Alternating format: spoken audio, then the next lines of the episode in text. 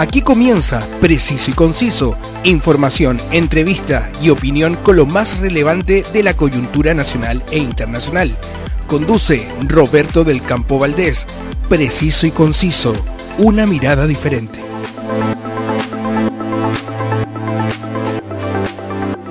Un gran saludo y bienvenidos a revisar los diferentes temas de la actualidad nacional e internacional puedo llegar a todos ustedes gracias al alto auspicio de El Circo de Pastelito y Tachuela Chico, que desde el 17 de noviembre hasta el 11 de diciembre está presentando su producción Un cuento de Navidad en Mall Florida Center.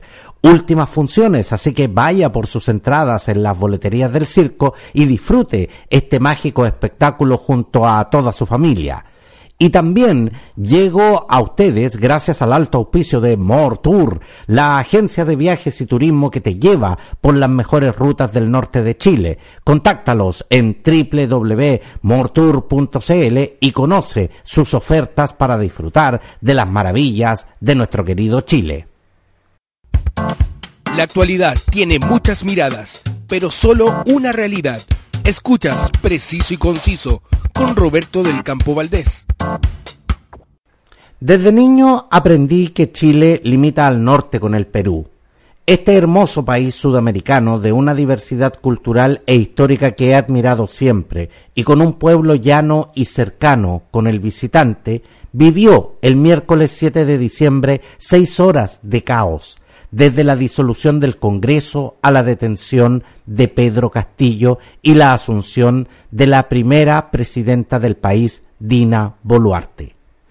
El ahora expresidente Pedro Castillo se encuentra detenido en Lima, mientras que Perú intenta volver a la calma y la nueva mandataria, Dina Boluarte, pidió una tregua política para instalar un gobierno de unidad nacional.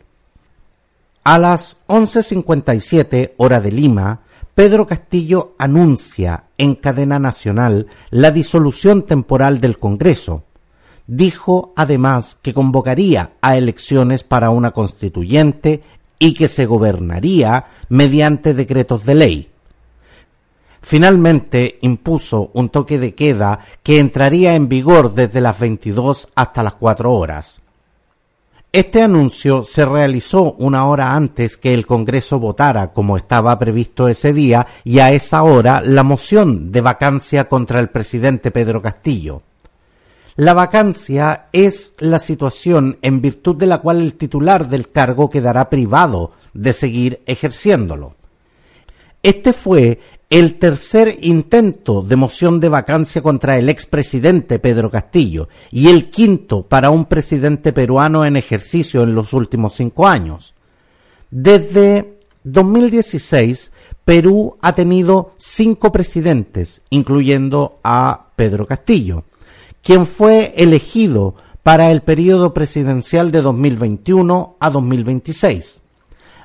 Antes de él, en 2018, Pedro Pablo Kuczynski enfrentó una moción de vacancia, pero renunció antes de la votación de destitución que se estima ya tenía perdida. Después, el entonces presidente Martín Vizcarra fue destituido de su cargo en 2020 por el Congreso por incapacidad moral. A él lo sucedió Manuel Merino, que tuvo una fugaz presidencia de cinco días, luego de los cuales renunció y finalmente Francisco Sagasti terminó el periodo presidencial de Vizcarra en 2021. Cabe mencionar que Kuczynski y Vizcarra tienen investigaciones fiscales en marcha, pero ningún proceso judicial abierto hasta ahora. Para admitir la vacancia de un presidente de Perú se necesitan 87 votos, que corresponden a dos tercios de los 130 miembros del Congreso. La votación de este miércoles obtuvo 101 a favor. La Constitución peruana, en su artículo 113, contempla que la presidencia de la República puede quedar vacante por varias causas. La que se invocó contra Pedro Castillo fue permanente incapacidad moral declarada por el Congreso. Partamos por lo medular. ¿De qué está acusado exactamente el expresidente Pedro Castillo? La fiscal general de Perú, Patricia Benavides, lo acusa de delitos de organización criminal, tráfico de influencias y colusión. Castillo ya enfrenta seis investigaciones de la Fiscalía. Hemos hallado muy graves y reveladores indicios de la existencia de una presunta organización criminal enquistada en el gobierno con la finalidad de copar, controlar y direcciones los procesos de contrataciones en los diferentes estamentos del Estado para obtener ganancias ilícitas, dijo la fiscal general de Perú, añadiendo que esa organización estaría presuntamente liderada por el presidente Castillo e integrada por otros exfuncionarios de gobierno y el exgerente de Petro Perú, Hugo Chávez. Benavides, que reveló estos antecedentes el 12 de octubre, lo hizo en un particular punto de prensa rodeada de sus funcionarios al comunicar los cargos y junto con esto dijo que sus investigaciones son siempre objetivas, conforme a la ley y respetando todas las garantías del debido proceso. Patricia Benavides fue categórica al señalar que los fiscales no son actores políticos, sino operadores de justicia. Añadió que las investigaciones de la Fiscalía se hacen a partir de hechos y no intentando perseguir personas en particular. La corrupción socava el orden democrático y atenta contra los derechos humanos. Por ello, el combate contra la corrupción en todas las esferas del Estado debe ser unánime, porque sólo así la inmunidad no será impunidad, dijo la fiscal.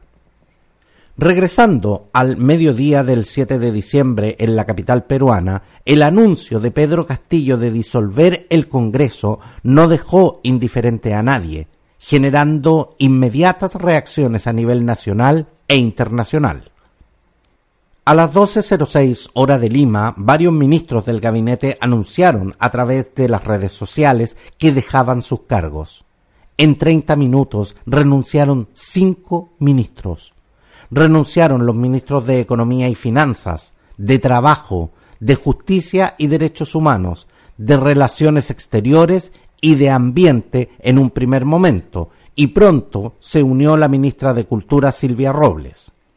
La entonces vicepresidenta de Perú, Dina Boluarte, rechazó la acción tomada por Castillo y lo acusó de perpetrar el quiebre del orden constitucional junto con manifestar que se estaba frente a un golpe de Estado.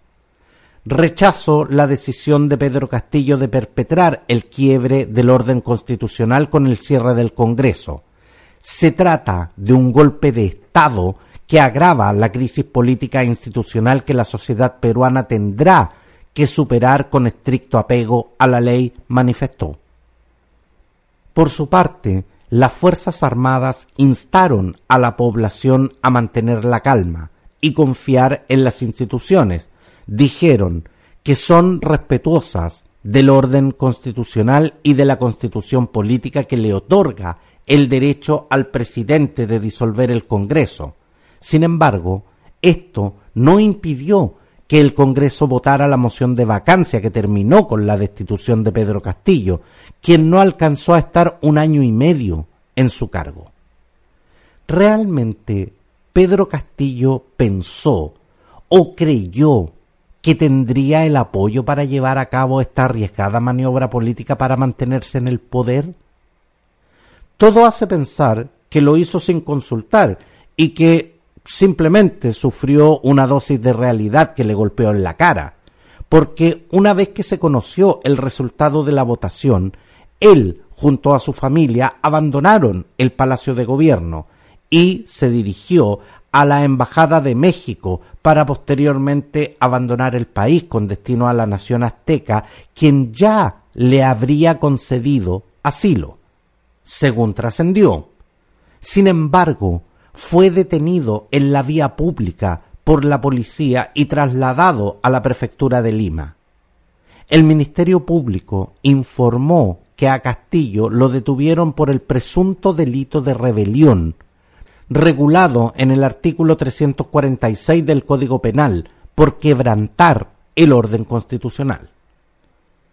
Al cabo de unas horas, el canciller de México, Marcelo Ebrard, dijo que se pospone la cumbre de la Alianza del Pacífico prevista para el 14 de diciembre. Esta cumbre se llevaría a cabo en Lima.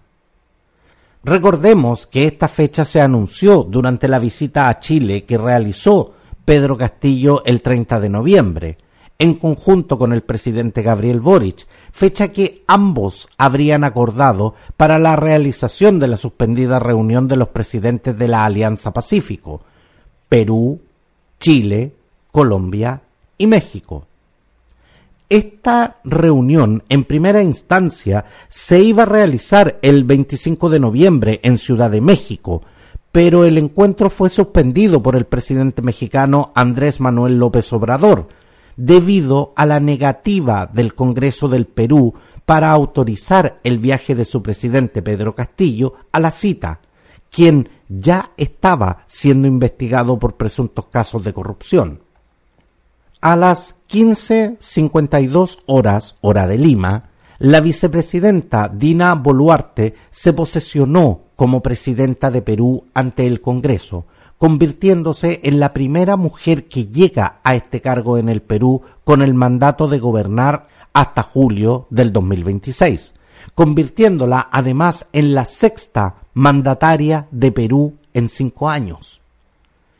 Más allá de colocarme aquí a relatar hechos que seguramente todos ustedes vieron a través de diferentes medios de comunicación, lo cierto es que el querido Perú parece vivir un escenario de inestabilidad política crónica debido a la falta de gobernabilidad y la ausencia de políticas públicas de largo plazo la ausencia también de reformas estructurales y la continuidad de problemas en el diseño institucional, que si bien no son la única causa de la crisis, tampoco son abordados para contribuir a su solución.